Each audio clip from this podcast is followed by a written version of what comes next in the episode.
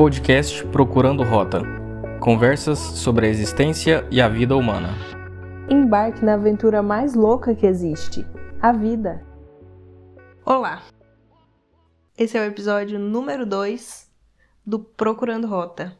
Hoje a gente quer falar um pouco sobre como as nossas vivências constroem nossa visão de mundo.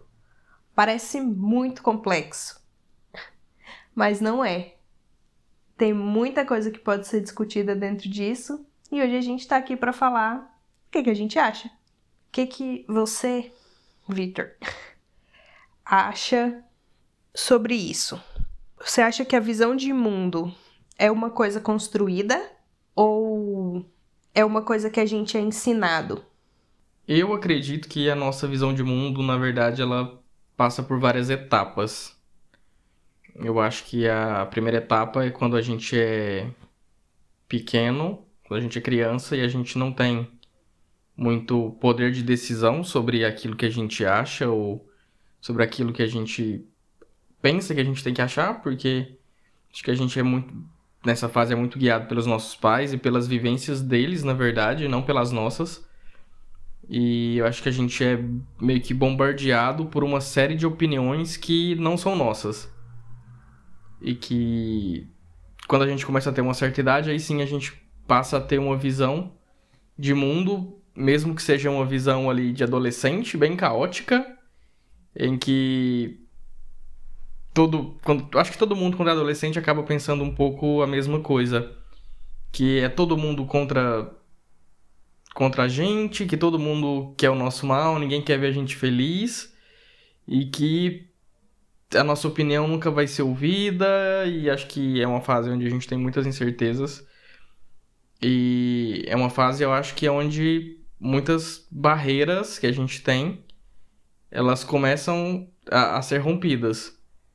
Acho que é um rompimento com, com eu criança, em que a gente por mais que a gente ainda goste de coisas de criança, a gente quer dizer para todo mundo que não, que a gente não gosta, que ah, eu não eu não gosto mais de eu não gosto mais de brincar com isso ou de ter isso.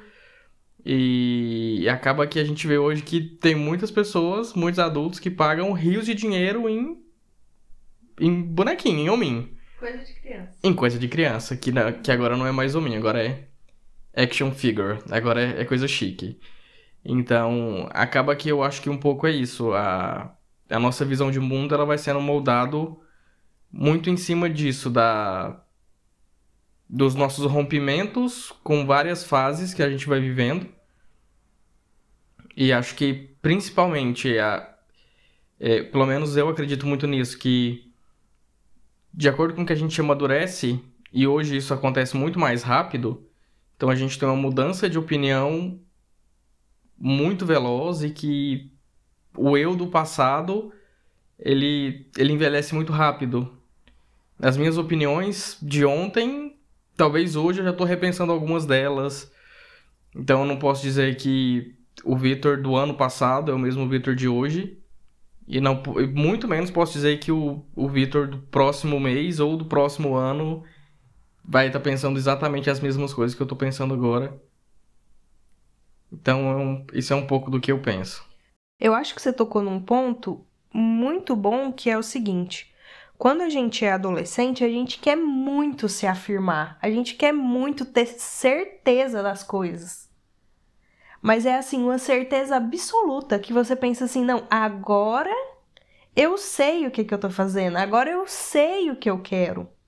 E de acordo com que a gente vai minimamente amadurecendo, a gente passa a não ter mais tanta certeza como tinha quando é jovem. Não sei se você também tem essa sensação, mas eu tenho. Hoje em dia eu sou muito menos apegada às minhas decisões do que eu já fui um dia, porque hoje eu tenho certeza que tem chance de eu estar errada.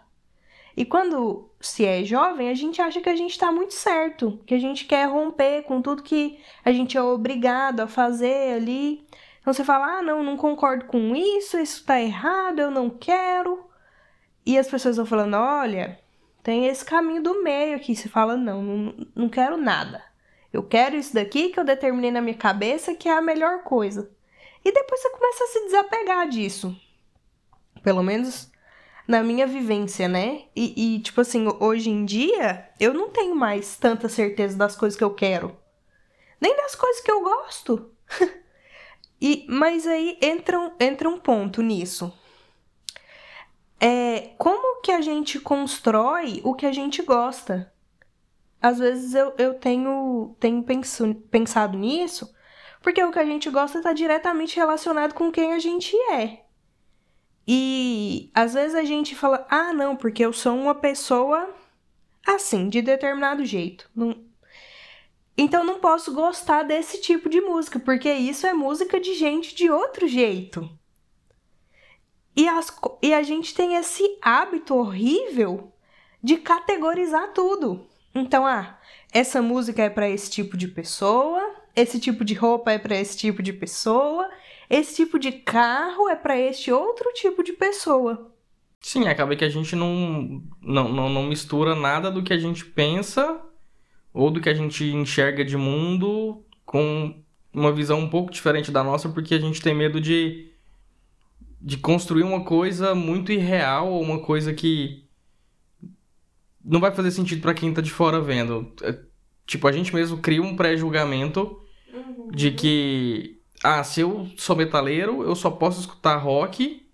Uhum. E se um dia eu quiser escutar uma música diferente, eu tenho que pôr no meu fone de ouvido no quarto escondido para ninguém ver, porque uhum. a minha imagem de metaleiro não pode ser ninguém, manchada. Ninguém pode saber que eu gosto de Gustavo Lima.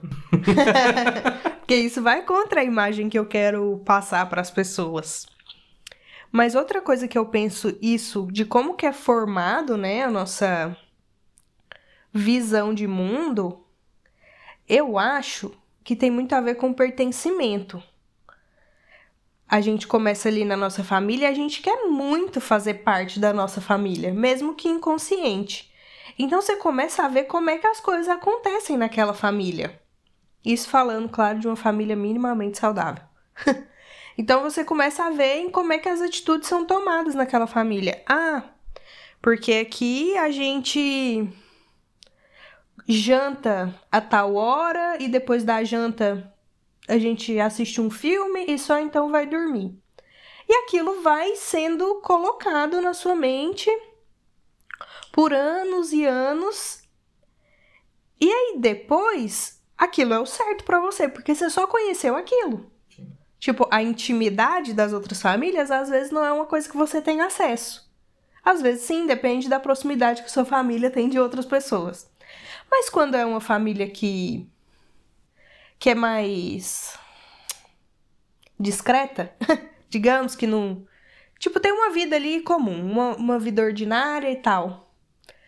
E aí depois, só quando você cresce, que você vai se relacionar com outras pessoas e falar sobre determinadas coisas, que você fala, ah, mas não é assim?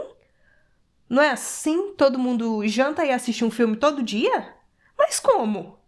Sempre foi assim e aquilo causa um choque enorme na nossa vida. Várias coisas eu sempre achei que seriam feitas de uma certa forma e depois você toma um susto. Sim. Porque a nossa vida é muito simplista.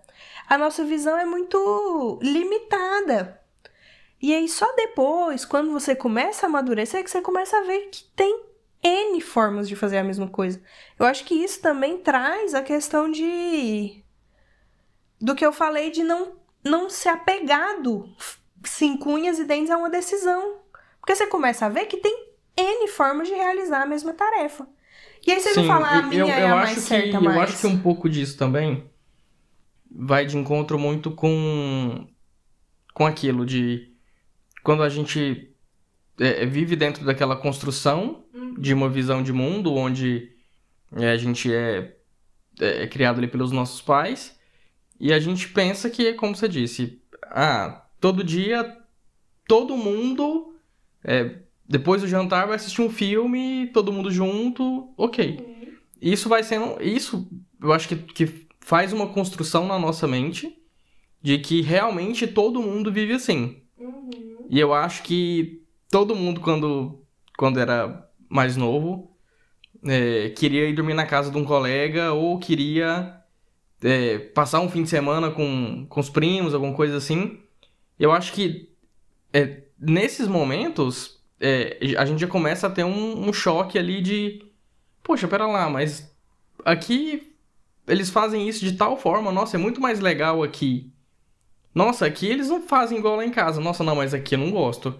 Então isso já dá um, um, um, balanço também ali de, é, de comparação de como as outras pessoas ao redor de nós vivem. Uhum. E tanto que na época de escola eu lembro muito bem que é, várias crianças ali da mesma faixa de idade, mas que sobre determinados temas ou sobre determinadas coisas que eram feitas na, na escola, cada criança pensava e fazia de um jeito e 90% era diferente um do outro. Então, raramente você via duas, duas crianças fazendo algumas coisas mais parecidas assim. Quando fazia mais parecido, dava para ver que tinha ali um, um, contexto social mais próximo, alguma coisa assim. E eu acho que o outro ponto principal de rompimento da nossa visão de mundo é quando a gente começa a ter convívio com outras pessoas mas principalmente em tarefas onde nós somos exigidos e cobrados de uma maneira diferente, que eu acho que é o trabalho. Então, a maneira com que nós enxergamos o trabalho, ou com que é, nós desejamos uma vaga de emprego X ou Y, e o que nós fazemos para chegar nela, tudo isso é um pouco do molde da nossa visão de mundo, é, da importância que nós damos para o trabalho e para o dinheiro, e do tanto que eu tenho que me esforçar para chegar lá e ter esse emprego que vai me dar um, um salário e como a gente vai aplicar esse salário para fazer alguma coisa. Então acho que são milhares de coisas envolvidas, mas que acho que vai, a gente vai passando por pequenos rompimentos de opinião, e eu acho que quanto mais a gente passa por esses rompimentos, mais a gente percebe que não, que eu não posso ser tão apegado ou ser ter uma mente tão fixada em uma coisa específica, que eu tenho que ser o mais aberto. O famoso cabeça dura. O famoso cabeça dura. Isso me fez pensar porque eu também lembrei que na escola que eu estudava, tinha isso, porque ali tinham pessoas de classes sociais e financeiras muito diferentes. Eu não era assim, nem a mais pobre nem a mais rica, mas tinha gente que era bem mais pobre e tinha gente que era muito mais rico. E era visível o jeito que essas pessoas tratavam as coisas. Eu, eu fui criança numa época que estava começando a falar em celular. Internet nem existia, não sabia nem o que era internet quando eu era criança. Então, e aí ele, a gente começava a ver. Ah, porque o fulano agora tem um celular. Ah, porque tem um celular que abre. Nossa, mas tem um celular que de slide assim. E aí eu falava, nossa, mas isso existe? Porque para mim a realidade aquilo não fazia parte. Tipo, da minha família, não só da minha família dentro da minha casa, mas a minha família em si, parentes. Isso não fazia parte. E, e eu comecei a, a perceber isso, que as pessoas eram muito diferentes, mas aí você quer pertencer. Então você fala, ah, tem aquela pessoa ali que ela é mais legal. Ah, então eu vou ver como é que essa pessoa tá fazendo as coisas para eu fazer do mesmo jeito. A gente não tinha essa noção que fala assim, ah, eu me inspirava em tal pessoa. Não, você queria ser aquela pessoa. Sim. Porque aquela pessoa parecia que ela tinha tudo. Mas só depois de muito tempo que eu fui perceber que às vezes aquilo que a pessoa estava falando, ou demonstrando ali minimamente, não era a realidade 100% da vida dela. É a mesma coisa de tipo, ah, vamos dormir na casa de um primo. Mas naquele dia que você ia dormir na casa da pessoa, era um dia de festa, eles estavam recebendo visita. Mesmo que você criança, mas aí fazia-se coisas que não tinha no dia a dia. Mas aí você chegava e falava: Nossa, mas na casa do fulano janta pizza. Meu Deus, que incrível! Na minha casa a gente não janta pizza. Mas isso era porque eles tinham visita no dia, eles também não jantavam pizza. Mas você não sabia disso você tinha ali uma visão limitada de como que as pessoas estavam vivendo e você falava, nossa, mas essa é a vida que eu quero. Depois que a gente vai entender que existe essas convenções de que, ah, se você vai receber visita e tá, é um evento. E que a vida da gente é cheia de eventos. Tem coisas que são o dia a dia ordinário, que eu amo essa expressão, que parece que é uma coisa ruim, mas não é. É o, o simples, o básico, o diário. Tem aquilo e tem o evento, que é a sexta-feira, que é, ah, é o sábado à noite. E que naquilo ali você começa a fazer coisas diferentes do que você tá acostumada. E às vezes a pessoa só, só vê a sua sexta-feira. é, e, e, eu acho que, que um pouco a gente acaba fazendo muito isso, né? Que é tentar passar para quem tá à nossa volta um. Não um ponto de vista, mas a vista de um ponto da nossa vida. Então, nós sempre queremos mostrar ali um ponto específico, é, ou que a gente é bem sucedido no trabalho, é, ou que realmente é, na minha vida ordinária as pessoas não precisam saber o que eu faço, mas no dia que é um evento tem que ser tudo perfeito e tem que ser realmente alguma coisa muito diferenciada. E eu acho que muitas dessas construções que nós carregamos de, de, de visão de mundo e do porquê que nós fazemos isso, acho que são coisas que a gente vai carregando muito do nosso passado. E eu acho que quanto mais a gente vai ficando, quando a gente vai ficando mais velho, a gente vai percebendo que quanto mais a gente pensa que sabe, mais a gente sabe que a gente não sabe. E que mais a gente tem que desconfiar das nossas escolhas. Uhum. Porque bem, eu tenho 30 anos oficialmente. E aquela história da crise dos 30 é, é muito verdade. Ela não começa aos 30, ela começa pelo menos uns dois anos antes. Tá quase na meia hora, então. Tá quase. Cuidado. Yeah, vou, vou, prestar atenção. Quando eu tiver com algum problema, eu falar: será que eu tô com problema ou eu tô com crise de meia idade? É, porque acho que chega no. Quando a gente chega nos 30, a gente para e pensa assim: nossa, foi tão rápido para chegar aqui, é muito rápido. E aí você para por um instante e pensa assim: caramba, eu tô exatamente na metade da vida. Aqui é um marco médio da metade da vida. É, marcos médios são na metade. Exatamente. Em geral. e... Isso te faz pensar, te faz refletir de como que você chegou até aqui? Ou, tipo, por que que... Você se questiona por que que você faz as coisas de determinado jeito? Porque eu Sim. me questiono sobre isso. Sim, me questiono muito e me questiono principalmente do o porquê que eu tomei essa decisão desse jeito, mas principalmente eu tento é, o, o, principal da crise da, da, dos 30 é pensar: será que a decisão que eu tomei está certa? Porque a gente eu, eu, pelo menos, passei até a sensação de que eu tenho que tomar decisões mais assertivas. Porque uhum. eu não tenho tanta idade para recuperar. Uhum. Então, é, eu acho que é, esse, os 30 é um rompimento é... muito grande também da, da, da, visão de. Porque você já tem uma base muito grande da sua visão de mundo. Uhum. Pelas experiências que você já passou, pelas pessoas que você conheceu, uh, pelas bordoadas que a vida já te deu. Mas eu acho que. Além disso tudo, é um ponto onde realmente vai ter na balança a sua visão do que você já construiu e se aquilo vai te dar uma boa base para fazer escolhas sábias para o futuro. É, então é muito mais complexo do que. Sim, porque isso quer dizer que você tem que ter certeza. E é muito louco, porque quando a gente é jovem, tipo, a partir dos 16 anos, eu acho que é onde minimamente você começa a ter uma independência e arcar diretamente com as consequências das coisas que você faz. Claro que tem gente que faz isso muito mais cedo, mas a partir desse ponto que você tem que decidir ali uma coisa de vestibular, uma coisa para o futuro, a gente se cobra muito nessa época a já tomar uma decisão muito certa. Mas o que que você sabia com 15 anos de idade que te fez escolher a profissão que você escolheu? Isso é diretamente relacionado com as coisas que a gente absorveu até ali, claro mas é uma decisão muito grande para ser tomada por uma pessoa de 16 anos de idade.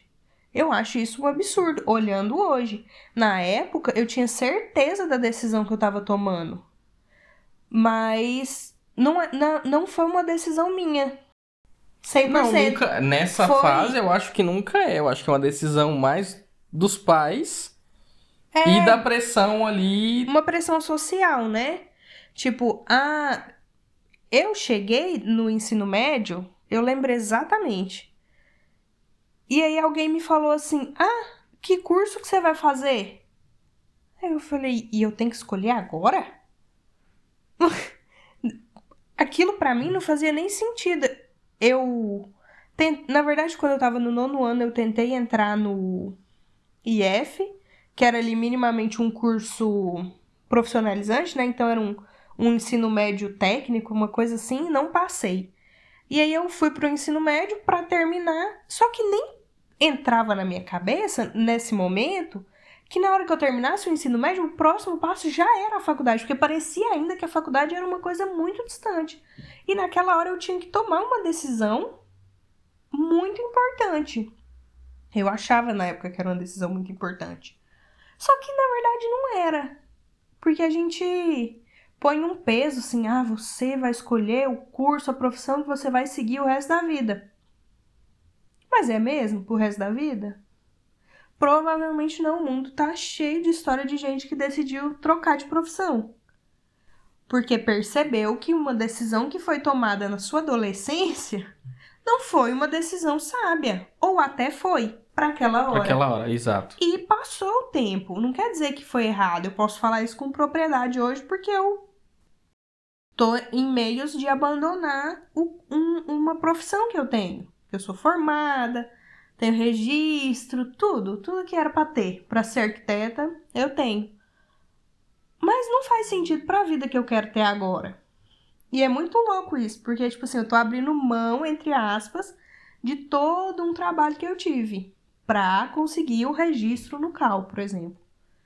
Mas isso não quer dizer que tudo que eu aprendi, tudo que eu vivi foi jogado fora. Isso tudo serviu para construir a ideia que eu tenho agora. E isso volta para o que eu já falei, que é hoje eu tenho muito menos certeza das decisões que eu tomo. Sendo que deveria ser ao contrário, né? Tipo, na juventude, quando você tá ali escolhendo uma faculdade, devia ser mais light e aí depois você tem que tomar decisões mais corretas porque você tem menos tempo para correr atrás do prejuízo. Por exemplo, 10 anos atrás, quando eu comecei a pensar em faculdade, eu tinha todo o tempo do mundo para errar e para consertar, mas eu não via assim. Agora eu tenho menos tempo para consertar as coisas, porque o meu tempo tá passando. Mas e aí? Isso será que foi uma construção minha? Acho que não. Foi o que me foi imposto e eu fui acreditando de acordo com as vivências que eu tive. Então a minha visão de Mas você não acha que até a escolha de ter feito arquitetura, por exemplo, impacta hoje na sua decisão de mudar de carreira? Claro, o que eu fiz não tá perdido. Mas eu tô falando assim, eu tive todas essas ideias de que eu tava escolhendo uma coisa para a vida toda, de que eu aos 25 anos eu já deveria ser uma pessoa de sucesso. Porque isso foi imposto para mim. Mas eu sei que tem um monte de gente que com 18 anos fala: Eu não sei o que, que eu quero fazer. E pronto. Sendo que para mim nem existia essa opção. É, é nesse ponto de, de que eu nem sabia que eu poderia não escolher naquela hora. Que eu tinha essa liberdade. Mas a minha visão de mundo, o que eu entendi, o que me foi ensinado, era que tinha que ser decidido naquela hora. Então, às vezes, tem coisa que, desde um jeito mais simples, como um jeito de fazer a rotina da sua casa, até a profissão que você escolhe, isso é diretamente relacionado com o jeito que você aprendeu quando você era criança e de como essas decisões foram andando para hoje sua visão de mundo ser diferente o que você falou tá muito certo. O que eu fiz na arquitetura, eu ter conseguido terminar uma graduação, isso muda como eu vejo o mundo hoje. Mas eu tive essas vivências. Mas antes de ter as vivências, a gente tem a experiência dos outros, né? E pessoas que têm vivências diferentes têm leituras das situações de forma diferente. Eu acho que a, a leitura que a gente é, vai fazendo do mundo à nossa volta é, eu acho que são visões muito temporárias e que eu já falei isso aqui também, que mudam muito rápido. Acho que hoje a gente está numa, numa era muito tecnológica E isso é muito bom por um lado, é muito bom, mas por outro eu acho que é, isso impacta diretamente é, da, na formação de opinião e na formação de visão das pessoas de uma maneira muito em massa.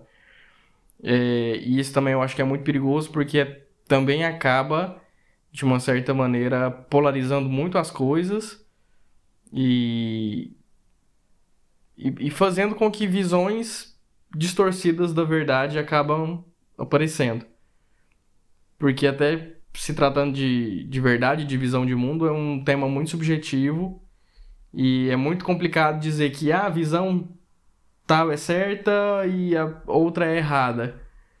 E eu acho que hoje a gente está vivendo muito isso, que além dessa mudança muito rápida de tudo, é, essa construção e essa troca de, de, de, de ideias e essa troca de opinião, eu acho que está se tornando uma coisa até meio que perigosa, porque você nunca sabe a reação da pessoa que está te ouvindo, porque nem todo mundo vai ter a mesma visão de escutar, respeitar e dali para frente continuar a mesma coisa. Então, é. São. As pessoas se ofendem, né? Quando tem uma visão de mundo diferente da sua. Sim, tipo assim, ah, isso daí é um absurdo. Mas, cara, é um absurdo porque você não sabe o contexto que levou a pessoa a pensar daquele jeito.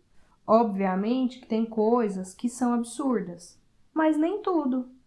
O tipo de roupa que a pessoa vai vestir não tem que ser um absurdo para ninguém, porque isso não impacta socialmente em nada, impacta na vida da pessoa. Então, isso é uma decisão dela.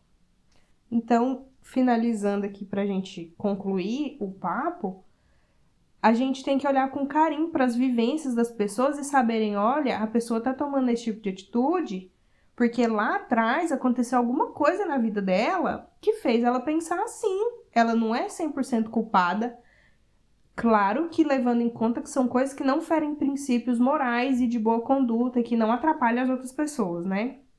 São mesmo decisões até fúteis que a gente discute muito, mas cara, as pessoas são diferentes e as coisas que elas viveram fazem elas verem aquilo que você tá vendo com outro olhar, aquilo tem outro peso na vida dela. Então a gente tem que olhar com muito carinho para as visões das outras pessoas e entender que as pessoas têm vidas diferentes e o caminho que ela percorreu para chegar aqui é diferente. Então é sempre bom tentar ouvir e aprender, porque ouvir as pessoas traz uma riqueza muito grande para nossa própria vivência e para o nosso próprio conhecimento. Então é isso.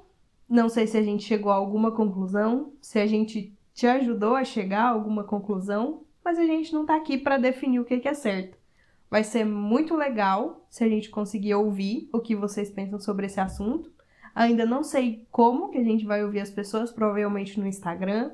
Nosso Instagram é Procurando Rota. A gente vai começar a alimentá-lo em breve. E a gente vai ter ali um espaço para a gente discutir as coisas que nós falamos aqui no podcast.